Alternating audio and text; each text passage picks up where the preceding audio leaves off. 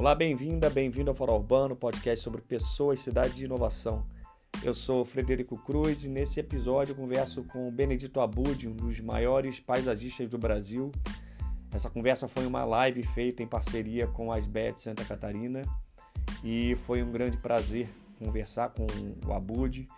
É, ele passou para a gente toda a experiência que ele teve nesses 50 anos que ele está comemorando esse ano de, de, carreira. Então falou um pouco sobre o início da carreira dele, falou sobre o mercado atual, falou sobre como que é, é como é que está sendo ele trabalhar em grandes projetos com os maiores escritórios do mundo, como o Jean Nouvel, Norman Foster, por exemplo. E deu várias dicas também para quem está começando a carreira. Enfim, um papo super rico e muito bom de, de ter participado. Essa conversa também vai estar na nossa, no nosso canal no YouTube, então se você preferir ver o vídeo, acessa lá o canal e já se cadastra. E é isso, nosso contato pelo Instagram e Facebook do Podcast Fora Urbano. Nosso e-mail é o podcastfaraurbano.gmail.com. É isso, grande abraço, obrigado pela companhia de sempre. Vamos pro episódio. Benedito, muito bem-vindo, muito bom falar contigo, uma honra compartilhar esse, essa live aqui contigo. É, vamos começar com o seu histórico profissional, como é que foi essa, quando que foi a primeira paixão aí com, a, com o paisagismo, como é que se deu isso, há quanto tempo, já tem 50 anos, né, comemorando esse ano 50 anos de escritório, de carreira. 50 anos, exatamente. O que acontece? No primeiro, eu, eu, eu sou uma pessoa do interior, né, do estado de São Paulo, e cheguei em São Paulo, meu sonho era entrar na FAO. Infelizmente, meu pai faleceu no mesmo no, no ano que eu estava fazendo cursinho, eu tinha que entrar numa faculdade pública e tinha que resolver meu problema. E aí, em, graças a Deus, consegui entrar na FAO, foi um, o sonho da minha vida, fui recebido com uma festa maravilhosa tal, e foi muito legal, porque naquela época todo mundo dava trote, né? É, ou seja, humilhava o, o, o. E lá não, lá era uma festa, eu achei, isso eu achava legal, sabe, esse diferencial. E aí eu fui, eu precisava trabalhar também, precisava me sustentar na cidade grande, né? Eu comecei a trabalhar no, no escritório de arquitetura, mas trabalhar, eu ia lá para raspar com gilete o papel vegetal, uh, aprender a normografar, aquelas canetas que entupiam, precisava ficar desentupindo. Essas coisas o pessoal hoje acha que, é, que a gente Apontar é lápis, né? Apontar lápis, desenhar com lápis, aprender a desenhar com lápis rodando para o traço ficar sempre igual. Enfim, essas coisas básicas mas aí eu fiz alguns meses de trabalho, terminou o trabalho que eu estava fazendo, e nessa casa eu dividia, o arquiteto dividia com um arquiteto paisagista, que era o Luciano Fiaschi. E aí, logo em seguida, ele já me convidou para trabalhar lá e eu comecei a entender o paisagismo como uma coisa muito bacana né? muito, muito fora daquilo que eu imaginava, né? porque de paisagismo era planta só. Eu comecei a ver que era uma coisa muito mais rica, trabalhar no espaço externo, com as pessoas. Achei um negócio fantástico e também pesou muito a ideia de eu, naquela época, né, o arquiteto só fazia casa no máximo, porque se você fazia outra coisa era muito difícil. E eu não conhecia ninguém, então se eu fosse um arquiteto em São Paulo, eu ia morrer de fome. Aí eu saquei que, sendo paisagista, conhecendo um monte de arquitetos, provavelmente os arquitetos me chamariam. Né? Então, foi na verdade, foi o que aconteceu. Eu uni o útil ao agradável, até porque eu gostei muito mesmo de paisagismo, eu gostava de desenhar, e paisagismo é uma coisa muito mais. Naquela época era muito mais livre que arquitetura, a gente fazia umas formas, né? desenhava, fazia uns bancos com, umas, com, uma, com, com uns círculos enormes, enfim. E aí eu comecei a me apaixonar e fiz todo o, o, o, toda a faculdade no escritório de paisagismo já orientado com os professores, vendo ali, fazendo algumas, algumas disciplinas, aliás, todas as disciplinas de paisagismo, ajudava em algumas disciplinas tal. Tanto que acabei de fazer a faculdade, já fui convidado para dar aula na PUC em Campinas. Né? Naquela época tinha muito pouca gente que fazia, que fazia paisagismo, isso também me ajudou muito. Aí comecei a dar aula, morria de medo, não dormia à noite que ia dar aula, porque a gente era muito. Claro, a gente é inseguro, né? E achando que os alunos fossem fazer um monte de pergunta que eu não soubesse. Hoje, até hoje, eu fico com medo, mas hoje eu já estou tranquilo né, nesse sentido, tá certo? Então, foi esse o começo da minha carreira. E aí, logo que, que, que eu me formei, uma, uma, uma pessoa que trabalhava no Luciano me convidou para ser sócio, como sócio. Então, desde 76, na verdade, eu comecei o meu escritório com a, com a Sueli, que era, que era uma arquiteta, uh, o marido dela era arquiteto, então pegava muito trabalho, a gente desenvolvia os trabalhos com ele. E a partir de 80 eu comecei o meu escritório. Né, por isso que está aí como meu escritório, mas na verdade uhum. eu tenho escritório desde 76, ou seja, já faz aí 45 anos. Né? E nesse, nesse tempo todo aí, bom, a gente falar também que você foi professor da FAUSP. Ah, sim, dei aula na FAO também. de Campinas, né? Isso, foi muito bom dar aula na FAO com pessoas, com, com mestres, né? Com pessoas que a gente admirava muito. Então, naquela época tinha gente de bastante peso, então era bem legal, bem legal, adorava. Sabe? Morria de medo, mas adorava. Até hoje eu morro de medo e adoro. E também o seu livro, é, Criando Paisagens, foi escrito como uma tese de, de mestrado? Uma é tese de mestrado, exatamente. É. Aliás, o que aconteceu? Eu, eu, eu comecei a dar aula para na FAO e lá me deram uma disciplina. Como eu trabalhava, tinha um pouco de prática, né? E não era muito comum naquela época as pessoas trabalharem. Aliás, eu saí da FAO porque meio me obrigaram, falaram, olha, vou, você vai ter que ser dedicação exclusiva dedicação integral ou exclusiva, era o seguinte, eu tinha que abandonar meu escritório. E aí eu estava uhum. com o pé em cada canoa e as canoas estavam separando, né? Eu ia cair na água. E aí eu resolvi sair da FAO, mas eu adorava trabalhar lá. E aí o que acontece? É, eu comecei a fazer uma disciplina que era vegetação. Né? Dentro da disciplina de paisagismo, vegetação era uma disciplina. E aí eu tinha que ensinar alunos a, a trabalhar com vegetação em seis meses, que era a disciplina, sem falar o nome de uma planta, tá certo? Mas explicando para os alunos que a vegetação também tem volumetria, tem porte, tem, enfim, tem cor, tem aroma, tem, enfim, texturas. E, e aí trabalhava com esses elementos arquitetônicos da vegetação. Então foi assim que eu comecei a trabalhar com esses alunos e acabei fazendo minha dissertação de mestrado muito nesse sentido. E aí acabou gerando um livro que hoje, inclusive, é a bibliografia básica das escolas de arquitetura no Brasil inteiro. Né? Então isso legal. é bem legal, isso é bem legal. E nesse tempo todo aí, 50 anos de escritório, mais de 6 mil projetos, imagino que você já tenha acompanhado aí diversas etapas e, e, e mudanças no nosso mercado, né? Muitos é... clientes, muita mudança. É, tanto de clientes quanto até de parcerias com os arquitetos, né, o entendimento da, da importância do paisagismo, imagina. O Fred, Como é que você, sabe que... É, pelo que, você já passou aí? Conta um pouquinho para gente. Não, então, eu tô, não só passei, como agora resolvi escrever, escrever umas coisas que, que normalmente não se fala em faculdade, sabe? Acho que eu já estou uhum. na idade, até porque eu já liguei o dane-se, então realmente eu já não estou mais preocupado que me critique, até porque acho bem legal se criticar, é porque as pessoas têm ideias próprias. Então realmente já não estou mais. E estou escrevendo, estou escrevendo, inclusive agora, que talvez seja um livro, que é sobre. Olha a pretensão, hein? Olha a pretensão. Como encontrar clientes, como encontrar, encantar e fidelizar clientes. Olha que loucura. Por quê? Uhum. Porque realmente. Mapa da mina, passei... hein? É, não sei, é, mas é o seguinte: eu, eu imagino, desses 6 mil trabalhos, eu imagino que eu tenha cerca, sei lá, chutando, já tive uns 3 mil clientes na minha vida, tá certo? Clientes diretos, clientes pagantes. Só que eu gosto de trabalhar com clientes, por exemplo, para mim os arquitetos são meus clientes. Eu sempre tenho que trabalhar com arquiteto, tá certo? Sempre, sempre, uhum. sempre. E nesse processo eu conheci arquitetos desde recém-formado até, até o Foster, que agora a gente está trabalhando com eles, tá certo? Então, dizer, você pega uma, uma gama de, de, de, espectro de experiências muito diferentes, né? de, de, de arrogâncias e de humildades muito diferentes, de, enfim, de, de, de personalidades muito diferentes. E a gente vai trabalhando. Isso é muito bom, porque faz com que a gente, sabe, a gente fique flexível. E tudo que é flexível não quebra, né? O que é duro quebra. Então a gente aprende nesse flexível, mas flexível sem se machucar, que eu acho isso fundamental, porque quando a gente começa a se machucar é melhor realmente você sair, da, você sair do negócio, tá certo? Porque aí é chato. Mas olha, eu vou te contar, nesse tempo todo foram pouquíssimos, raríssimos os casos que a gente jogou a toalha. muitos raros mesmo. Porque de vez em quando eu até acho que vale a pena aguentar uns clientes chatos, porque eles fazem a gente sair da, da casinha, fazem a gente sair da zona de conforto. Isso é maravilhoso, cara, porque se você continuar fazendo o que você faz todo dia, você, puta, você, você, sabe, você vai acabar logo.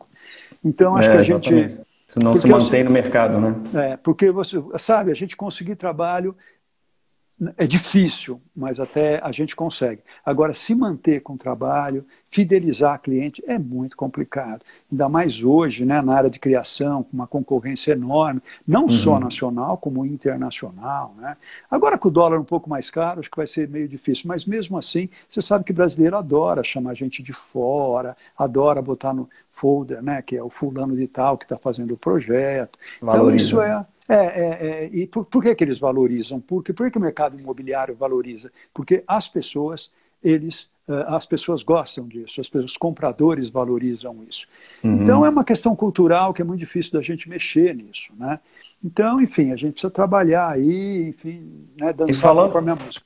Falando em valorizar, você acha que nesse, nesse tempo todo teve alguma valorização maior ou menor total, do, do público final total, com o paisagismo? Total. Quando eu comecei a trabalhar o pessoal dizia que arquiteto era empregado da madame, até porque você tinha praticamente dois tipos de trabalho. Ou você fazia residência, né, e aí a madame imperava, ou você fazia concursos para fazer um, um grande, sei lá, uma grande, um, uma grande obra, uh, ou você era contratado do governo, aí você precisava ser amigo do rei, né, ser amigo dos caras, enfim, é, é, era muito complicado. E mais a gente foi trabalhando e eu fui vendo o mercado imobiliário, comecei a gostar do mercado imobiliário, porque não tinha, não era uma coisa tanto do gosto pessoal, a gente era contratado para terceiros, né? Eu trabalhava sempre o mercado imobiliário te contrata para você trabalhar para um público-alvo e não para eles especificamente. Claro que você tem eles como um cliente pagante, um cliente contratante, mas você trabalha, eles são, na verdade, intermediários. Assim como o poder público também é um cliente intermediário. Eles contratam para você fazer uh, uma obra bacana para eles ganharem mais votos. Quer dizer, sempre tem um, uma contrapartida. E não uhum. adianta a gente ser muito ingênuo, é sempre assim mesmo, tá certo? Vale a pena a gente entender o processo e jogar o jogo tá certo? E não se queimar nesse jogo, não se machucar nesse jogo, isso é muito perigoso. E aí eu comecei uh, a trabalhar com o mercado imobiliário, até que um dia um cara me ligou, esse cara era da Incol, e ele pediu para conversar, fomos lá, integramos, falamos, tal, comecei a viajar, comecei a fazer palestras para eles, eu tinha já dava aula, já tinha um pouco de prática de, de falar, de, de enfim, de, de fazer Isso palestras. Isso na década o quê? De 90? Isso na década, não, é no começo, na década de 80, cara, comecinho é. da década de 80, é. Assim Nem se falava no Brasil, estava começando a, as ideias das incorporações com, com é, condomínios é, fechados. Exatamente, principalmente condomínio vertical, e essa empresa se dispôs a racionalizar o edifício, né? organizar o edifício, aí foi buscar uh, livros interessantes, como o livro do Mascaró, que chamava que chama né, o, o, o, o, custo das decisões arquitetônicas. Que o primeiro parágrafo ele diz o seguinte: todo traço do arquiteto tem um custo e muitas vezes ele nem sabe disso. Né? Então, hum. discutir o que, que era acústico, o que não era acústico, na época. Né? Vidro era uma coisa muito cara, o caixilho era uma coisa muito cara, a parede era uma coisa mais barata, então as fachadas tinham que ser de assim o assado, aí era muito complicado, porque existia uma resistência dos arquitetos, aí a gente fazia. Então, eu, eu trabalhava muito próximo, eu não, nunca fui empregado deles, né? mas eu cheguei a fazer Sim. mais de 500 projetos com eles, né? numa época pré-computador, olha que loucura mas existia uma maquininha que era mágica, né? que era o fax. O fax tinha acabado de chegar e era um negócio que nem sei se o pessoal. era uma mão na roda, né? Nossa, você desenhava, picava tudo em A4, passava e o cara lá de Manaus recebia, me ligava, falava: olha, isso aqui tá legal, mas vamos. Tá bom, vamos acertar. Aí ele picava tudo, mandava, eu picava tudo, mandava. Cara, a gente fazia o projeto. Eu, eu cheguei a ter seis escritórios nessa época em Nossa. Manaus, em Porto Alegre, em Brasília, e no Rio, em São Paulo, em Campo Grande, enfim. E a gente fazia, vinha o pessoal de lá, e a gente mandava para. viajava demais, tá certo? E com uma câmera fotográfica de filme de rolo, que a gente rolava, mandava E a gente fazia projeto no Brasil, não tinha Google, não tinha, não tinha internet, não tinha computador, não tinha nada. Né? Hoje parece uma loucura. Mas a gente se virava e dava certo. E a coisa mais importante, como você começou aí a falar, é um, começar a compreender um pouco a alma humana, né? O que, que as pessoas gostam, o que as pessoas, né? São, a gente trabalha com públicos muito diferentes né? Uhum. desde a família tradicional até público single, público gay, público de idosos. Agora estamos fazendo vários projetos para a terceira idade. Né? Legal. Que a gente se recusa a fazer depósito de velho, mas um lugar de vida, né? um lugar bem uh, vibrante, que as pessoas curtam morar, curtam viver. Né? E estamos levando isso para fora do Brasil. Estamos trabalhando agora na Argentina, estamos trabalhando no Uruguai. Aliás, acabei de fazer um call agora com o Uruguai. Né, seis e meia, ainda está terminando um call com o pessoal do Uruguai. Então é legal a gente, sabe, é, porque começa, a gente começa a fazer um tipo de lazer, cara, que é, é muito diferente. Né? Por exemplo, nesse instante, discutindo com o pessoal do Chile, Uh, eles estavam dizendo que o pessoal tem vergonha de piscina, da mulher ficar de biquíni na frente. Então você precisa respeitar isso, mas ao mesmo tempo você precisa também começar a quebrar um pouco determinados paradigmas né, de encantamento. Então acho que isso também é andar na corda bamba. Né? E é, legal, é interessante, isso. porque isso aí é, é você fazer projetos de paisagismo fora do Brasil, além dessa questão cultural, você tem a questão toda do clima, né? Então você do tem clima. que entender muito ali o contexto da da obra ali, né? Mas olha, vou ser franco, as coisas técnicas são relativamente simples de você resolver. Uhum. Exemplo, no meu caso, vegetação, é diferente, mas é, a gente vai, não tem problema. O difícil a experiência já... é a cultural, o difícil é você entender o que é valor. Olha, porque uma coisa é valor que as pessoas têm, uma coisa é o valor de uso. Ah, isso eu não uso, isso eu uso. Outra coisa é o valor do status da pessoa, sabe? que, que é bom para a pessoa mostrar para o outro. Isso, olha, isso é fundamental. E ninguém fala sobre isso. Existe um preconceito, existe uma, quase que uma, uma mística em volta disso, mas é normal. A pessoa que tá, vai comprar uma casa, vai comprar um apartamento, a pessoa, sabe, é o sonho dela. Ela acha que ela dali, a partir do momento que ela comprar aquela casa, ela vai ser feliz, ela vai emagrecer, ela vai fazer ginástica, ela vai fazer dieta, ela vai. Enfim, e você não pode. Se você coibir isso, eu acho que a gente está sendo cruel, tá certo? Depois, se ela vai fazer ginástica, se ela vai emagrecer, não sei. Mas é. Mas o, sonho, pelo menos, você está deixando a pessoa Permitindo, né? Não é uma enganação. Isso é um, sabe, a pessoa tem que sonhar o sonho. E depois uhum. ela, ela, depois ela, ela é, depois é a vida, tá certo? Aí é o problema da vida aí ela tem que ver atrás. Mas é muito importante, essa questão do status, ela, ela, passa por muita coisa importante, sabe? De referência, de mostrar, do, do, sabe, de querer falar. E não é de, uma forma arrogante, de uma forma ruim, mas as pessoas gostam de mostrar que são vencedoras, que elas conseguiram Sim. tais coisas para as famílias, para os amigos, tá certo? E, e a casa materializa muito isso, né? É, e acho que isso é uma questão de dignidade mesmo, sabe? E a gente precisa entender essas, é, é, essa, quando eu falo de alma humana, é entender essas coisas e trabalhar com eles. Porque quando você faz um trabalho para um cliente, um cliente direto, por exemplo, um cliente de uma casa, esse cliente existe, você senta, bate papo com ele, você sabe que ele gosta, que ele não gosta, que a mulher gosta, que não gosta. Né? Pena que depois vem o tio que voltou da, da, da, da, de Miami, depois vem o primo que acabou de voltar da Europa, e as coisas vão mudando. Mas enfim, hum. você tem um cliente direto. Né? Mas quando você tem um cliente direto, você fala direto com ele, você, se, você tem essa referência direta. Mas quando você não tem, você tem que trabalhar com, com ideais, com pesquisas. Mas mesmo assim, as pesquisas, as pessoas não falam tudo aquilo. Né? E um cliente, ele só te pede aquilo que ele, que ele conhece. Uhum. Então é muito importante você entender isso, porque, ah, mas o cliente me pediu, mas será que é aquilo que ele está querendo? Ou será que ele quer ser surpreendido? Será que você não pode colocar uma coisa a mais? Tá certo? E olha, eu vou te contar, nessa minha experiência aí de mais de 6 mil projetos, a gente sabe que sempre que você coloca alguma coisa a mais, talvez você não consiga tudo, mas uma parte você sempre consegue. E você consegue a coisa mais importante do mundo, que é você ser respeitado pelo seu cliente. Muito certo? Bom. Muito bom. É, essa surpresa aí, né? Surpreender o cliente, isso é talvez seja a, o grande diferencial né, do, do trabalho. E não é fácil, viu? Porque Sim. Sabe? Uma coisa é surpreender na hora de mostrar um trabalho, ser simpático na hora que está tudo gostoso, mas ser, ser simpático na hora que o cara está te dando uma bronca porque a obra está atrasada, porque o projeto não foi Haja meditação. Puta, né? É difícil, sabe? É muito difícil. Mas é aí que você tem que ser simpático, aí que você tem que Sim. ser simpático. Aí, que você tem que aí entra a experiência, né? Aí entra a experiência, o jogo de cintura, que às vezes não tem nada a ver com você, tá certo? E não levar isso para casa, senão você não dorme. Você e você, você falou aí do, do, dos projetos fora que você está fazendo, é, essa relação com o arquiteto que você falou com os arquitetos vem desde o início da sua carreira, né? É, você atualmente está trabalhando com grandes escritórios aí mundiais, Norman Foster, Philip Stark, Pinifirina.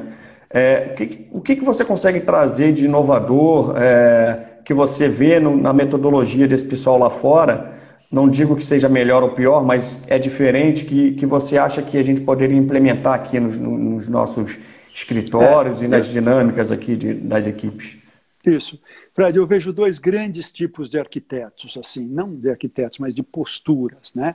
Um é aquele arquiteto que é autoral, ele faz determinada coisa e se você quer, você contrata, se você não quer, você não contrata tá certo? Ele não abre mão daquele, daquele estilo, vamos chamar assim. Estilo é uma palavra forte, mas daquele jeitão, né? Você pega uma Zaha Hadid e você já sabe que ela vai trabalhar com aquelas formas, senão não seria Zaha Hadid, tá certo? Tá pagando Agora, pela que, assinatura deles. Exatamente. Se você paga a assinatura e você faz aquilo ali, tá certo? Inclusive, você sabe o que você vai pagar, né? Não é uma uhum. coisa barata fazer uma obra uh, de um Frank Gehry, por exemplo, que vai trabalhar com aqueles elementos, enfim. Agora, eu tenho trabalhado com esse pessoal que você falou aí, Janovel, Philip Stark, o, enfim, uh, eu estou trabalhando bastante também agora com a KPF, enfim, uh, são, são escritórios que eles têm um tipo de trabalho, vamos dizer assim, que eles se adaptam muito à realidade local, né? Uh, tanto o Genovel como, como o, o, o, o, Norman Foster, né, eu vejo o seguinte, são escritórios muito, muito grandes e eles tendem, que fazem trabalho no mundo inteiro, né? Uhum. E tende, você vê, por exemplo, o, o, o, Foster, quando ele vai fazer Masdar City lá em Abu Dhabi, né? Ele trabalha com, com os muxarabis, trabalha com uma arquitetura. Você fala, oh, mas isso é uma arquitetura árabe. Né? Então ele, ele não está mais preocupado em. Ele está por trás disso, tá certo? E acho que é por isso que ele é chamado para fazer, sei lá, vamos fazer uma cidade na Lua, uma, uma estação lunar, é ele que é chamado tá certo? Uhum. É, por quê? Porque ele se adapta aos ele se adapta às situações sem se machucar, né? Por exemplo, o Jean Nouvel, acho que é o, é o arquiteto que trabalha a luz de uma forma que eu acho maravilhosa. Né? Desde o primeiro trabalho que eu conheço dele, que é o Instituto do Mundo Árabe, que tinha aqueles, aqueles elementos que fechavam, que abriam, durante o dia tal, filtrando uhum. a luz tal, né, que era uma coisa antiga já. A Fundação Cartier, que ele trabalha com sobreposição de vidro, e você, o prédio se dissolve na paisagem, vira uma grande aquarela, né, um negócio fantástico. O, o próprio projeto do, do, do Louvre, Museu, né? do Museu do Louvre, lá em Abu Dhabi, também Abu Dhabi, que é. ele trabalha, sabe, uma concha toda perfurada também, ele né? Ele tem aquela concha exatamente embaixo, uma arquitetura simples. É, eu tive eu tive em Abu Dhabi na época ainda não estava pronto o Louvre, né? Mas eu vi as maquetes, eu me apaixonei pelo trabalho dele. Vi trabalho da Zaha, vi trabalho do, do, do, do, do Gary, vi trabalho da, do Pei, vi trabalho, enfim. Mas o dele era lindo porque ele trabalha uma coisa que é grátis e é de uma sofisticação. Eu acho sofisticada, não acho coisa sofisticada coisas caras. Eu acho coisa sofisticada uhum. quando você pega uma coisa simples e você Essencial, transforma né? numa coisa maravilhosa. Então, aquela luz né, que, que filtra essa grande peneira, esse grande arco, como você falou, né, é essa cúpula toda trabalhada que filtra a luz e cria ali uma magia fantástica. E agora a gente está trabalhando aqui no Cidade de Matarazzo, que ele pega um prédio, coloca grids né, de metal, fazendo brises de vários tamanhos, e aqui a a vegetação. Quando ele chegou em São Paulo, ele adorou a vegetação da Serra do Mar. Ele falou: vou fazer uma arquitetura. Olha que legal, hein? Um cara como Invertendo podia processo, fazer, né? ele podia fazer a coisa mais maluca do mundo. O que ele fala? Vou fazer uma, vou fazer uma arquitetura que a vegetação suba e tome conta, como se fosse um prédio abandonado. Olha que loucura. Hum. Tá? E o cliente topa. Você imagina você inventar uma coisa dessa, tudo bem. Agora, o cliente topar é porque você tem um poder de persuasão fantástico, tá certo? E o cliente está apaixonado até hoje. Tá? Aliás, amanhã vou ter uma reunião com o cliente discutindo essa questão do tipo de vegetação, como é que a gente vai fazer no lugar que mais venta em São Paulo, que é o Espigão da Paulista. Né? Então, são esses desafios que fazem com que a gente se renove. Né? A gente, quer dizer, a cara envelhece, mas a alma tenta ficar um pouco mais jovem, tá certo? Continua sempre aprendendo, né? Ah, mas para mim, para aprender é a minha grande cachaça, né? Eu acho que aprender é um negócio uh, delicioso, né? E não tem nada melhor para você aprender do que você ensinar.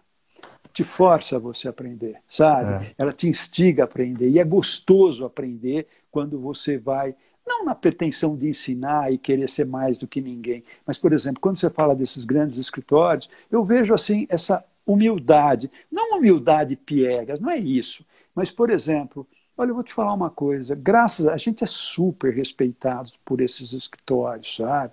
Então, por exemplo, mesmo o escritório do Fóssil estão discutindo uma drenagem, eles ligam, a gente faz um call, estão discutindo a iluminação, eu, a gente faz um call. Eles estão discutindo profundidade, a gente discute, faz um call. Um pequeno detalhe da, da, da água, da reservação da água que vai servir para o ar-condicionado. Olha, está interferindo no paisagismo, eles fazem um call. E eles me ensinaram uma coisa fantástica. Eles me ensinaram, não, a gente já sabia, até porque eu acompanho bastante né, essa questão do mercado imobiliário. No passado eu tive no MIPIM, né, a gente foi representar o Brasil lá na, na, no MIPIM, que é o maior evento do mercado imobiliário, que acontece em Cannes. Né? E lá o tema foi a Cidade Verde. Por incrível que pareça, esse ano a gente não foi porque foi cancelado, né? mas seria, uhum. a, e vai ser ainda, não sei quando, a, a, a cidade das pessoas. Né? né? Então, a cidade para as pessoas, olha que loucura, né? Você falar a cidade, pô, mas claro que a cidade é para as pessoas, só que a cidade, de uma certa forma, deixou de ser pensada para as pessoas faz tempo. Né? Começa a ser pensado para o carro, para, enfim, para um monte de outras coisas e as pessoas vão ficando de lado. Né? Aí, Você acha que nesse momento vai ter alguma, a partir dessa, desse momento que a gente está vivendo, vai ter alguma mudança nesse sentido? Total. Você fala muito, você fala muito da sociedade, é, sustentabilidade social, né? Que fala muito é, sustentabilidade em pensar só no meio ambiente, mas uma coisa que permeia o teu trabalho, você já citou aí, é a sustentabilidade social, né? Você acha que isso tem, tem qual é a relação disso com esse momento e após pós pandemia aí? Total. E o que, que eu vejo assim, a sustentabilidade ambiental é importantíssima, porque ela cuida do planeta, tá certo? E o planeta é a nossa base, sabe? E outra coisa, se a gente continuar como a gente está continuando, quem vai morrer somos nós. O planeta vai continuar normal, como ele sempre continuou. Já teve dinossauro, já morreu dinossauro, já teve um monte de coisa. E ele vai continuar numa boa, tá certo? A Terra não tem nada a ver com ela, vai continuar a vida dela. Então a gente precisa salvar a humanidade, não a Terra, tá certo? É uma pretensão muito grande querer salvar o planeta. Eu acho que a gente precisa parar de jogar lixo, né? E a gente está vendo agora, né, com, com, todo mundo em casa, como, como a, a, a, natureza se recupera com uma facilidade, né, com uma rapidez incrível, tá certo? Então isso, isso já está sendo testado. E outra coisa, eu acho então importante, mas a sustentabilidade pessoal, desculpa, a social, mas a social ligada à pessoal que, que é sustentabilidade pessoal? É você estar tá bem. Simplesmente isso, sabe? Porque se você estiver mal, você não vai querer saber de planeta, você não vai querer saber de sociedade, você não quer saber de nada. Então, essa questão de estar tá bem consigo mesmo, estar tá bem com a sua família, estar bem com você mesmo, sabe? Que, é, sabe? Você se dá bem com você mesmo, se parar de brigar com você, sabe? Parece uma besteira isso que eu estou falando, mas como eu estou pensando nessa história de cliente, de repente eu começo a brincar, dizer assim, você é o seu primeiro cliente, cara. Você, o seu lado racional, porque eu acredito numa coisa, inclusive no processo de criação, eu acredito o seguinte, que o cérebro tem dois lados fortes aí. Um lado mais racional, isso não sou eu que estou falando, isso foi inventado pelo prêmio Nobel aí, que, que o cara que ganhou o prêmio Nobel, ele disse isso, né, que você tem um lado racional e você tem o um lado intuitivo e criativo. Então é muito importante, os dois lados são fundamentais. Então o seu lado racional precisa respeitar o seu lado emocional, o seu lado criativo, tá certo? E você ser mais condescendente com você mesmo, você ser mais respeitoso com você mesmo. Eu vejo muita gente que não consegue ficar sozinho porque as pessoas não se dão consigo mesmas. Né? Então a primeira coisa é você é a sustentabilidade pessoal. A segunda coisa é social. A terceira coisa é o planeta. Porque se você tiver uma sociedade, vamos dizer assim, mais sustentável, diretamente ela vai ligar e você vai ser mais educado, vamos dizer assim, com relação ao, ao, planeta e você vai melhorar a situação. Claro que tem política, tem governo, tem dinheiro a rodo correndo atrás disso, não é tão simples como eu estou falando, mas eu acredito sim que as pessoas consigam mudar quando elas querem, sabe? A gente está vendo vários exemplos de gente na rua pedindo coisas e as coisas estão acontecendo, sabe? Eu acredito sim nesse Legal. processo. E você acha então que é, você acredita que, que, as pessoas vão perceber essa importância cada vez mais do paisagismo? É, Total, é, a gente está vendo aí é. as, cida as cidades vazias, né? Antes do, da, das retomadas. É, como é que você vê isso? Pois é, você está otimista cheguei, ou está? Eu cheguei a fazer um vídeo sobre isso, que é o seguinte, né? Como é que vai ser esse novo normal? Claro, o que eu acho que vai ser esse novo normal? O que, que eu estou vendo assim? Estou vendo que essa história da gente ficar fazendo reuniões remotas, lives como essa que nós estamos fazendo, né? ao invés de eu ter que ir até Floripa para fazer uma palestra que eu tive até, sei lá, dois meses atrás, dois meses não, que já faz 100 dias que eu estou aqui isolado, sei lá, faz quatro meses que eu fui aí fazer uma palestra para 70, 80, 100 pessoas. Hoje em dia a gente faz uma live, a gente atinge essas pessoas. É possível a gente também se comunicar. Eu estou guardado aqui na minha casa, graças a Deus estou numa situação privilegiado, eu estou numa chácara, que, eu tenho uma casa de fim de semana há muitos anos, né? então estou numa chácara junto com meus filhos, com meus netos, então está uma delícia aqui, tá? eu não posso reclamar não. Mas o que, que eu estou sentindo, assim, que está funcionando muito bem essa coisa de reuniões remotas sem você ter que viajar, sabe? E eu acho que isso vai acontecer não apenas em viagens para outras cidades, mas nas cidades grandes mesmo. Você veja, São Paulo, poxa, para você fazer uma reunião, você demora uma hora para chegar, depois depois faz a reunião de 40 minutos, depois você demora mais uma hora, uma hora e meia para você voltar. Precisa isso, sabe? Será que não dá para a gente fazer remotamente, sabe? Olhando. Tá bom, de vez em quando, se conhecer, ou ir num terreno, tudo bem. Mas, olha, eu vou te contar, mais de 90% das reuniões poderiam ser remotas sem prejuízo de ninguém. E a gente, sabe, isso eu quero ver no meu escritório, está funcionando perfeitamente bem meu escritório a gente se, se organizou praticamente em três, quatro dias, né? Quem não tinha computador levou do escritório, quem tinha ficou com ele. A gente organizou como também acessar o nosso sistema de fora. E vou te contar, tem ainda pequenos problemas, tal, porque tem, tem gente que trabalha com arquivos muito pesados, né? mas enfim, a gente resolveu praticamente tudo.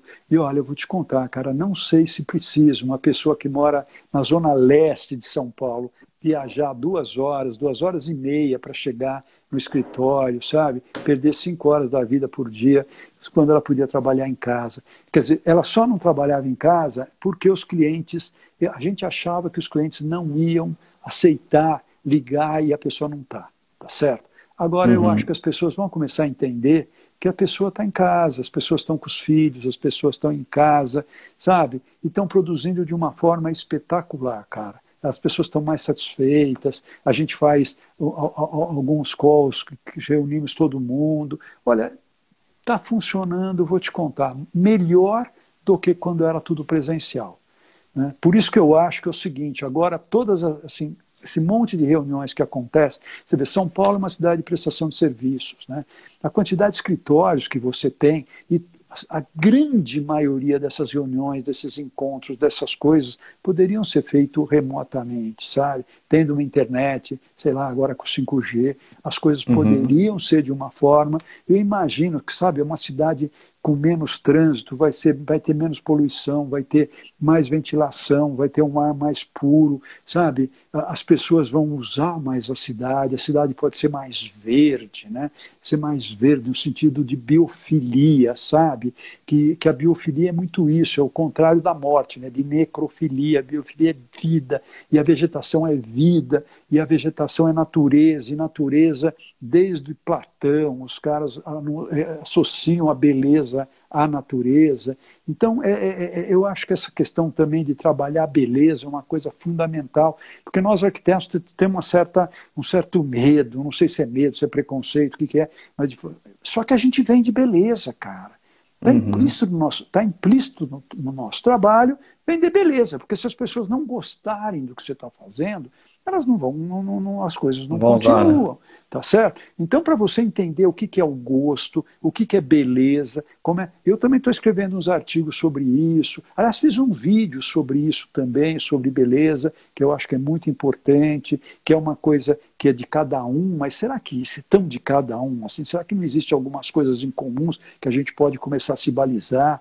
Né? Até porque normalmente os mais humildes se espelham nas classes mais elevadas, né? Os brasileiros uhum. se inspiram em, no pessoal de Miami, né? Então, sabe, você sabe muito bem onde pegar as coisas. A, a beleza não nasce assim, ah, eu achei isso bonito. É, é formado, tem, sabe, tem uma série de coisas que te chegam. Por isso que você precisa saber um pouco. Não estou falando, pelo amor de Deus, para você copiar tudo que tem em Miami mas você precisa saber o que tem em Miami para até para des, não copiar, para descopiar. Exatamente, exatamente. Mas ter uma referência, tá certo? Então, quando você tem referência, você consegue balizar a conversa, você consegue balizar o gosto, você consegue balizar né? Porque também faz parte da gente ensinar um pouco o cliente. Né? Como eu digo, o cliente ele só te pede o que ele conhece. E faz parte da gente também ampliar um pouco esse leque do conhecimento. Sim. Claro, para isso você também tem que ter conhecimento, você precisa estudar o tempo claro. inteiro. Né? Porque, como toda profissão, você tem que estar sempre atento, estar estudando, estar vendo o que está acontecendo no mundo, o que estão vendo. Né? Como, por exemplo, esse, esse, estavam falando do Norman Foster, esse mesmo, uh, uh, que é um, um, projeto que inaugurou agora, que é aquele enorme aeroporto de Xangai, tá certo? O maior aeroporto uhum. do mundo, que vai chegar não sei quantos aviões. Você vê, Uma é um projeto. Mar, né? é, é, um projeto feito para facilitar as companhias aéreas que chegam ali, já tem ali né, as conexões todas, mas para o ser humano vai ser péssimo, aquele monte de gente indo tudo para o mesmo lugar. Precisa isso, sabe? Aquela logística enorme de um monte de coisa. Não pode ter um aeroporto aqui, um aeroporto ali. Né? Esses jogos, você vê, agora uh, Tóquio acabou de, de, né, de, de, de cancelar as Olimpíadas. Eu tive no Japão recentemente, já estava tudo pronto, né? acabou de cancelar. Mas precisa ser tudo num lugar só, não pode ser um esporte aqui, outro esporte ali. Copa do Mundo, precisa, sabe, todo mundo se deslocar. Será que é melhor os jogadores se deslocarem, as pessoas? Não sei, sabe? Começar a pensar um pouco mais, sabe? Nessas acumulações, nessas coisas todas, que eu acho que agora a gente vai começar a rever com outros olhos todos esses processos. Muito bom. É, você fala que uma das, uma das responsabilidades do paisagismo é criar os espaços melhores para o ócio, né? Isso é uma coisa Exatamente, que é super é. importante, é. que, tá, que a gente está tendo contato maior, que não é uma. A nossa cultura geralmente vê o ócio como uma coisa muito ruim, né? E que é. você enxerga isso como necessário até para a criatividade, para tudo, né? Eu sou super fã do Domênico de Masi, acho que ele está totalmente certo. Só que o ócio, caramba, não é um ócio tipo assim, né? não é nada. Eu acho que o processo criativo, você tem alguns momentos, né? como eu falei do lado, do, do, do, do lado uh, racional e o criativo, você precisa um alimenta o outro. Tem hora que você precisa parar e esperar que o seu lado emotivo ele processe tudo aquilo de uma forma até quieta, até você saindo, deixando seu cérebro sem interferência, né? Aquela história, pô, vai ver um filme, vai ouvir uma música, vai dormir, né? Eu, né, e você, é, que eu digo que é o fermento, né? esse fermento vai fazendo com que você é, depois chegue e olhe aquilo com outros olhos. Né? Eu gosto muito de desenhar, eu ainda sou do tempo que desenho à mão, porque para mim é fundamental. Eu desenho assim, sabe? Por exemplo, estou fazendo um, um, projeto, eu desenho o terreno, desenho as curvas de nível. Não é porque estou desenhando, é para que, sabe, essa ponta aqui chegar aqui, cara tá certo? Porque aí depois eu paro, aí quando eu volto, sabe, eu enxergo, eu, eu, eu, eu dialogo muito com o desenho. Para mim, o desenho é uma coisa que você faz, aí você deixa ele quieto, quando você volta, ele, ele te responde. Claro que você tem que estar aberto a ouvir o seu desenho. Né? Claro que é você que está com outros olhos olhando aquilo ali, tá certo? Mas você revê isso. Então é muito importante você se respeitar, ver quais são os momentos que você é mais criativo. Por exemplo, eu sou mais criativo de manhã, de noite eu fico exausto. Eu conheço gente que é o oposto, de noite está ali numa pressão, criando. Então você precisa entender como é que você funciona, como é que é o seu organismo, como é que você se respeita, né? Trabalhar com os outros, né? Isso é muito legal. Ter, metodologias, por exemplo, quando a gente trabalhou no começo no Pedra Branca aí de Floripa, uh, sabe conhecer todo o processo do, das charretes, né, com a DPZ, trabalhar com oito escritórios diferentes. Para mim foi riquíssimo isso daí, sabe? Como você fazer oito escritórios, né, cada um com a sua linguagem, cada um com seu ego, cada um com as suas, enfim, com, com, com, coisas que todo mundo tem, né? Lado bom, lado um pouco mais complicado, fazer com que todo mundo trabalhasse junto, sabe? Todo mundo discutisse em coisas juntos, uh, sabe? Quando surgia um problema, chamava alguém da prefeitura para discutir esse negócio, sabe? Se levantava, se, se criava, era uma criação em conjunto, é um, sabe? É, é sabe? Você via a coisa crescendo, cara. É muito legal. É uhum. muito legal você somar somar, cara, me rejuvenesce. Eu acho muito gostoso isso. Esse eu acho que é o grande mote hoje em dia, né, do trabalho, cada vez mais vai ser isso, né, interação, é, somar Total. equipes multidisciplinares, não, né, não tem um pai da, da, da criança, né, são então, várias pessoas criando ali. Então, mas não tem um pai, mas tem muitos pais. Eu acho que o pai é, é fundamental é o, o, cliente ser o pai da criança, sabe? O que, que acontece? Hoje eu, tô, eu, eu, comecei a reparar né, nos projetos que são mais sucesso. Para mim, um projeto de sucesso é assim, aquele que você projeta e ele vai até o final, ele aguenta até o final. E a obra te surpreende. E eu vou fazer até um vídeo agora sobre isso. Os projetos que você tem, os renders que você faz antes, né, para vender, para né, e depois você pega a, a, foto parecida do mesmo ângulo. Uhum. E a foto está mais bonita do que o render, uhum. sabe? Isso você consegue quando o cliente compra a sua ideia. E para o cliente comprar a sua ideia, você precisa você precisa deixar com que ele participe e deixa ele ganhar, cara. Nunca ganhe do cliente, pelo amor de Deus. Ganhe, para você ganhar o cliente, você não pode ganhar dele. Você vai humilhá-los. Se você humilhar, não, não rola, cara. Deixa ele achar que é dele a ideia, é maravilhoso. Ele não só vai gostar do projeto, ele vai gostar de você. Gostar no sentido de, de, de querer que você trabalhe com ele, te elogiar, falar para os amigos, falar para os inimigos, falar que. Sabe? Por quê? Porque ele participou, ele está ali vibrando. Eu conheço arquiteto que quando o cliente começa. Não, essa ideia é minha, não é sua. Você não pode falar que essa ideia é sua. Sabe? Para, cara. Você quer ganhar o quê? Você quer ganhar. Isso para mim é uma puta insegurança, sabe? Isso eu aprendo muito com os escritórios estrangeiros, que tem essa certa humildade no sentido. Não humildade no sentido, sabe? Piegas da Sim. palavra, mas, sabe, de entender o, o, o papel de cada um. Né? Quando você tem uma equipe multidisciplinar, você vê a quantidade de gente que a gente trabalha. Hoje, num projeto, tem arquiteto, tem interiores, tem paisagismo, tem impermeabilização, tem luminotécnica, iluminação. Tem, tem, tem, iluminação, tem hidráulica, tem elétrica, tem calculista, tem, tem inteligência de mercado, tem pesquisa, tem. Sei lá, a gente fica duas horas falando a quantidade de gente que tem aqui. A agência de publicidade, aí tem o dono, aí depois tem o departamento de produto, depois tem o departamento de engenharia, o departamento de produtos pede, pede, pede, pede para vender, depois chega o produto, o pessoal de engenharia quer cortar, cortar, cortar, cortar custo. E você fica sempre nessa. E se o seu projeto não tem uma alma, não tem uma espinha dorsal forte, você perde. Porque é o seguinte, você tem que ter essa espinha dorsal, porque é o seguinte, você sabe que você vai ter que fazer mudanças ao longo do caminho, senão você não sobrevive.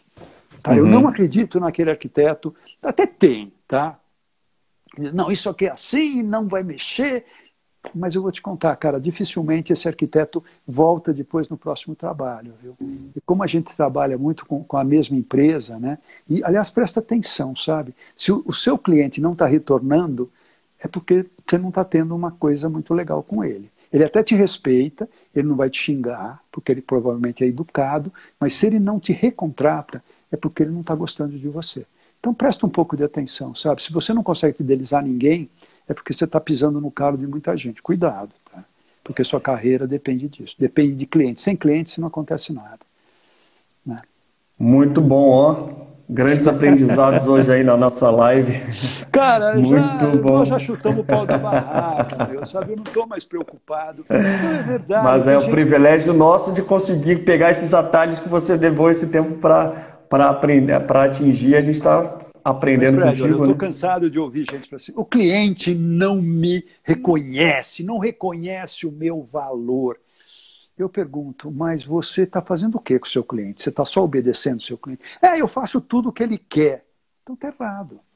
Se você for uma extensão do braço dele e for e virar, entre aspas, sabe, uma mão de obra barata, você vai ser invisível, ele não vai te respeitar. Porque no Brasil, infelizmente, acho isso infelizmente, o pessoal não respeita faxineiro, não respeita gari, não respeita ninguém desse, desse tipo. Se você simplesmente faz o que ele quer, você está se tornando um gari dele que, que eu estou querendo dizer? E você fala, mas eu tenho que fazer tudo que ele não quer? Não, não, calma. Você tem que fazer o que ele quer, mas você tem que surpreendê-lo. Né? Então você tem que ir além do que ele quer, porque ele só vai te pedir o que ele conhece. E você tem que conhecer mais que ele. Senão, senão ele tem razão de não te respeitar. Porque para você se respeitar, você precisa saber um pouco mais do que, dele, do que ele. E você precisa ter, saber se colocar e saber mostrar outras coisas. Isso não quer dizer que você vai desrespeitar, que você vai, né, que você vai chutar o, o, né, a canela do cara. Não é isso. Uhum. Mas você tem que se valorizar também nesse sentido. Você tem que ser criativo mais do que ele te pede. Sabe? Senão ele não vai te respeitar. E até por isso que a gente tem que estar sempre se atualizando, estudando, né? Para ter total, essa bagagem para dividir, para discutir com o cliente total. e explicar por quê, né? Total, e hoje é tão fácil, né? Você tem uma internet fantástica, que você tem informação de um monte de coisa. Você pode pesquisar grandes escritórios. Você pode saber o que está acontecendo no mundo inteiro. Você pode andar em ruas do mundo inteiro. Né? Nossa, o Google, o Google americano, com o Street View, você praticamente entra dentro da casa, entra dentro da loja, entra dentro do prédio. Ah, mas eu não tenho dinheiro para ir até os Estados Unidos para, cara. Tenha, sabe, uma boa internet, com um bom smartphone, um laptop, você consegue fazer tudo isso, sabe? Consegue visitar Nossa, até os museus por dentro hoje em dia, né? Nossa, pelo amor de Deus, o que eu gastava de livro, cara, o que eu gastava de livro, dois meses de livro dá para você comprar um laptop. Aliás, não, no tempo que eu comecei, olha que engraçado. Eu para você ter um escritório, olha, olha, olha como eu precisava de coragem. Eu precisava ter um telefone. Tá? Sabe que até um telefone. Coisa mais cara que existia. Né? Caríssimo. Né? O, pessoal, o pessoal deixava na, na, na, na herança.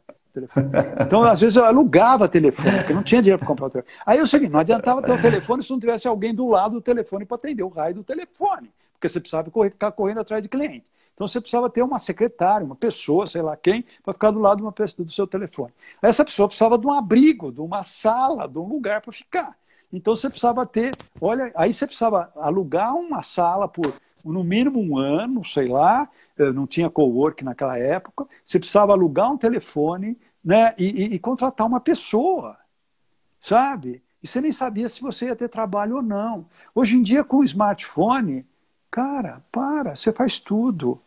Tá, tá bom, dois lápis, três papéis, uma, uma borracha. Você faz, você, você sabe, você faz trabalho, cara. É. Você não precisa mais que isso. Né? Então as coisas melhoraram muito, estão numa situação muito legal. E vamos falar aí, a gente está quase entrando na reta Nossa, final, 10 minutinhos para acabar. Acaba papo bom e assim vai muito rápido, infelizmente. Canal do YouTube, você é um youtuber de sucesso. Como é que, é, como é que se, se dá isso? O arquiteto, Cara, youtuber de sucesso, como é que, como é que aconteceu isso? Fala para a gente um é pouco seguinte, do seu eu canal. Comecei, eu gosto muito de fazer palestra, conversar com gente jovem, né? Eu sou meio vampiro, assim, eu gosto de sangue, sangue novo, tá? Porque de velho chega eu, tá certo? Então é o seguinte, mas eu gosto, porque é o seguinte, a juventude, embora não tenha muita maturidade, mas eles têm uma coisa que eu adoro, que é essa gana, esse pique, essa vontade, tá? E eu gosto muito disso, eu acho muito legal. Né? E, e aí, fazendo palestras, eu comecei, olha, vou escrever mais um livro, o que, que vocês acham? Aí vocês preferem ouvir, ver né, vídeo, Não, não, professor, ver vídeo é muito mais legal, porque a gente vê em qualquer hora, não sei o quê. Eu falei, bom, então eu vou começar a fazer vídeos e vou começar a postar. Só que é o seguinte, eu não sabia filmar, não sabia editar, não sabia fazer nada. Aí não deu certo, porque precisava, eu comecei a chamar um pessoal para filmar, eu, eu queria filmar às 5 horas da manhã e esquecia de ligar para os caras. Não deu certo. Falei, ou eu aprendo a fazer esse negócio de cabo a rabo, ou não vai dar certo. Aí peguei um programinha né, de, de, de edição, me, meu filho me comprou uma maquininha daquelas que tem um flip, então eu me enxergo e gravo, vou lá numa edição, num, num, num, num, editor tipo desses de casamento, sabe? Que você põe em festa de aniversário. tá? Aí tem uma, uma coisa, uma abinha lá que eu consigo fazer umas coisinhas. E eu estou com esse, com esse editor, coloco música, faço a capinha, coloco, uma pessoa me ajuda a colocar lá, a gente coloca no Instagram, colocamos o vídeo, e eu estou atingindo aquilo que eu queria, sabe? Que é o seguinte, eu deixei de dar aula e eu fiquei meio triste porque eu deixei de dar aula. Mas também na aula tem uma coisa muito chata, que é corrigir prova, e eu não gosto muito dessas coisas. Então, o que, que eu. Os vídeos são uma espécie de palestras que eu preciso aprender para poder falar. Né? Muita coisa eu fui tirar lá daquele baú que estava lá no fundo da alma, né? tudo empoeirado. Então. Mas você tira e você começa a abrir, começa a descobrir um monte de coisa, né? E aí eu comecei a fazer, alguns vídeos são bem assim, pueris, no sentido, sabe, é o vídeo de hoje. Mas muita coisa são regras, são ferramentas, são coisas que eu acredito que sejam muito perenes, né? Muito perenes muito Está passando a tua experiência ali, né, com uma linguagem, outra linguagem, a, né? A ideia é a gente passar a experiência com uma linguagem simples para atingir os estudantes. E olha, muitos professores me agradecem, professores de paisagismo do Brasil inteiro, alunos me escrevem dizendo que os professores que indicaram o canal. Então, isso para mim, isso me dá uma felicidade, cara porque era, era, eu, não quero, eu não monetizo os vídeos, porque eu não quero ganhar dinheiro, também acho muito chato, o cara ah, vai pegar um vídeo, tem publicidade, não, não, é, não é por aí, não é por aí, sabe? O objetivo é curtir a experiência de se comunicar com pessoas mais jovens, e graças a Deus a gente está conseguindo. E, olha, e você está tendo, um, tá tendo um retorno de, de, desse pessoal? Muito grande. O pessoal que Interação. me pede, me pede temas que estão com dificuldades e desculpa, sabe? É muito legal. É muito legal. Então eu estou curtindo demais. Estou até remoçando, cara. Estou ficando mais jovem. Estou ficando com mais pique da vida. Porque é o seguinte, sabe? Você não leva nada dessa vida, tá? E eu começo a ver, eu estou fazendo muito projeto para idosos, tá? Eles mais de 50 anos, né? Inclusive hoje eu aprendi um negócio, como é que é? É, é, é mais de 55 anos para melhor, né? Falei, pelo amor de Deus, já fazem 15 anos que eu não tenho mais 55 anos. Né? Então, pô, eu estou com 70. Então, calma, eu não me acho um cara que eu vou me trancar, não vou ficar do lado de um monte de velhinho lá esperando a morte chegar. Pelo amor de Deus, cara. Não quero, não. Eu quero mais é conversar com os jovens, tá certo? Muito bom. Você, então, é um digital influencer, né, Benedito? Ah, não sei se é influencer. Grande digital influencer. Conversa. Não, mas o que eu acho que a coisa importante é você se relacionar, sabe? E se Sim. abrir, sabe? Inclusive abrir para críticas. Acho tão legal o pessoal criticar, sabe? E utilizar as ferramentas disponíveis hoje em dia, né? A gente fala, ah, no meu tempo.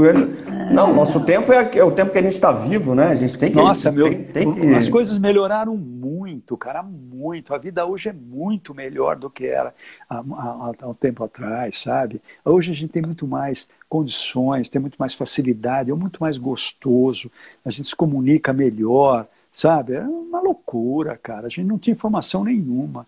Agora, a forma, e aí que tá, duas coisas. Informação é importante, mas a formação é melhor. Aí o pessoal uhum. me pergunta, pô, Benê, mas você fala que a gente precisa ficar agradando o cliente o tempo inteiro, então eu preciso ficar, ficar o tempo inteiro me, me mudando, não sendo eu. Não, cara.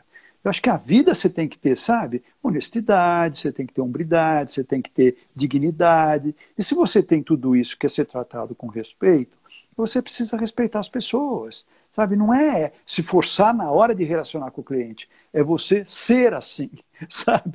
E não, isso não é fácil, né? Porque todo mundo é imperfeito. Então, tudo bem, você tenta, mas tente pelo menos, sabe? Arrogância, isso é tão bobo, sabe? todo mundo vai morrer, as coisas menos, sabe? ser mais amigos, sabe? Vão ser mais. É, não é papo furado, não, sabe? É, eu acho muito importante. Eu adoro gente com, com belo caráter, sabe? É, eu acho que isso, se você tem um belo caráter, você vai conseguir um monte de cliente. Agora, se você não tem, tiver que ficar se forçando cada vez, você vai cair em contradição, você vai mostrar isso. Tá certo? Muito, então é muito isso, bom. Né? A gente está chegando no final, eu vou te fazer Estamos uma chegando. última pergunta. Então, para finalizar, lá no podcast, Benedito, eu sempre faço uma pergunta, sempre peço para o meu convidado para dizer, é, indicar alguma pessoa que, que, que, que admira, que faça um trabalho legal para as pessoas também passarem a conhecer mais o trabalho. Olha, eu acho que esses arquitetos que a gente falou, né, que são arquitetos referências no mundo aí, uh, Janovel, Philip Stark, e, enfim, a, a Norman Foster, a Zaha Hadid, o Franguero. É legal a gente conhecer, até para você criticar. Acho muito legal criticar, mas não criticar, ai, que cara ruim, acho que isso é muito raso. Você precisa criticar no que, o que você, que, que, porque você sempre aprende. Aliás, quando uhum. você critica, critica, você sempre aprende. Acho muito importante você criticar. Mas num bom sentido, no sentido de crescimento. Porque se esses caras estão no topo, é porque alguma coisa eles conseguiram vender para alguém tá certo? Né? Alguma coisa eles conseguiram, senão, né, mesmo a Zarra, que passou a vida inteira quase tentando, fazendo concurso, não conseguiu construir, tentando fazer concurso, né, mas conseguiu, tá certo? Então não desista, cara. Vai, toque seu negócio, treine muito, respeite seu cliente, arrume um cliente, mas não jogue ele pela janela, cara. Tudo começa com o primeiro cliente. Sem isso você não consegue nada. Tudo bem, você quer, acho que é muito importante você ter o primeiro cliente, se você se preparar, trabalhar em outros escritórios, fazer parcerias, tudo isso é válido. Mas se você quiser abrir seu escritório, a primeira coisa é ter paciência, resiliência, empatia para se colocar no lugar do cliente, criatividade é fundamental também, tá certo? Então, tudo isso vai fazer com que você consiga né, se relacionar e ter aí uma pessoa e ter uma carreira gostosa. Não digo de sucesso, porque sucesso é muito relativo, mas assim, uma, uma carreira que você acorde de manhã com maior tesão de trabalhar, não, hoje vai ser gostoso, hoje eu tenho aquele projeto, tem mais um desafio, puta que legal, vamos lá, vamos nessa. Ter coragem para enfrentar os desafios, isso não é fácil. Olha lá, já estamos terminando. Muito bom, Benedito, não tem nem o que falar. Agradeço imensamente a sua participação, o tempo de conversar com a gente aqui, passar um pouquinho da tua experiência. Pessoal aí que acompanhou, é, teve muito comentário aí, eu fui lendo, mas o papo aqui estava muito intenso, não tinha como interromper é o grande mestre aqui falando, Benedito. É, até no início eu falei que a gente ia, mas eu vi que teve bastante coisa aí. É, pessoal foi interagindo bastante. Benedito, só tenho a te agradecer. Vai ficar gravado a live? Aqui, vai ficar gravado, vai ficar gravado no, aqui na, na, na, no perfil da Asbeia. E só te agradecer, um grande prazer ter a honra aqui de, de, de poder conversar contigo, essa oportunidade fantástica. Muito Parabéns. bom, um abraço a todo mundo, em especial o pessoal de Floripa, de Santa Catarina, que é uma cidade que eu adoro, adoro ver os manezinhos aí lutarem pelos seus, acho muito legal, acho muito legal Floripa, acho que é uma cidade que tem uma escala bacana, que tem aí uma universidade fantástica, adoro realmente, sabe, uma, o mar, as praias, acho que Floripa tem de tudo, cara, fantástico, quem mora aí realmente é abençoado. Muito bom. Muito Sucesso, bom. então, continue aí na tua carreira do é, maravilhosa de 50 anos que se vem aos 60, 70, 80 anos. Se Deus quiser. Vamos na, na tua carreira como. Niemeyer, tá? O Niemeyer casou com 100, tá certo? E ficou até os 104, então tem um longo, uma longa jornada ainda. Tem ainda bastante coisa para acontecer e vai contando para a gente lá no YouTube. A gente tá vai bom. acompanhando. Aliás, eu espero vocês, ó, canal Criando Paisagens, tá?